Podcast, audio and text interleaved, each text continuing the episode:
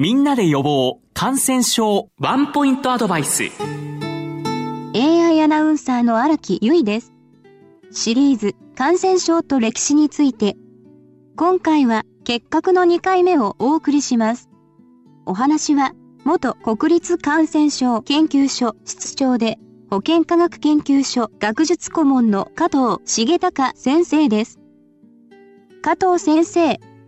古典文学や歴史的な人物にも結核の症状が現れているようですね。平安時代の枕草子とか源氏物語に出てくる胸の病というのは症状というか記載から見て結核であったろうと思われています。で源氏物語の中に出てくる紫の上は症状から言うと結核であったろうと思われています。天然痘で有名だった尾形公安も結核で亡くなったと推定されています。だからかなり昔の弥生時代から日本には結核があって影響を受けた人はいっぱいいるんですがひどい状態になったのは明治の国強兵以来工場労働とか若い人に広がったということが大変な問題だったと思われます。明治時代の女工愛史にも結核が蔓延する様子が描かれていますね。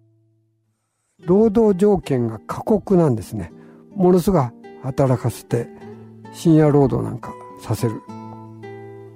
だからそもそもが免疫力が落ちてたと思うし体力的にも落ちてたと思われます。それで工場というのは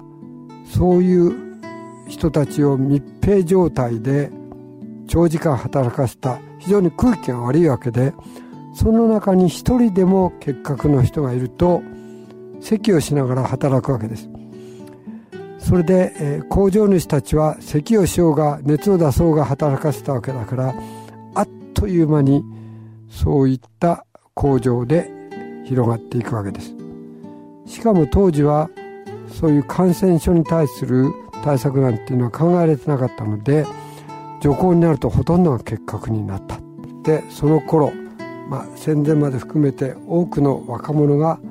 亡くなっています。当時は結核で亡くなった有名人の方もおられたようですね。10代30代ぐらい亡くなった著名な戦前の文化人はほとんどが結核ですね。有名なところでは石川啄木それから樋口一葉正岡子規堀達夫国木田独歩長塚隆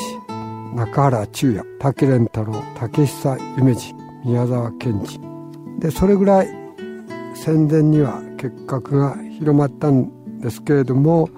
もともとは古くから日本にも結核があったということが分かっています。有効な抗生物質がなかった当時はどのように治療をしていたのでしょうか、えー、結核の治療法は当時は全くないわけできれいな空気のところで療養するしかなかった。高原地帯あるいは海辺どっちかにたくさんの結核療養所サナトリウムというのが開かれました。ところが、ちゃんとしたサナトリウムはお金が高いので、冬海藻しか入れなくて、高原サナトリウムに入ると死亡率はわずか7%で低いんですね。治る人は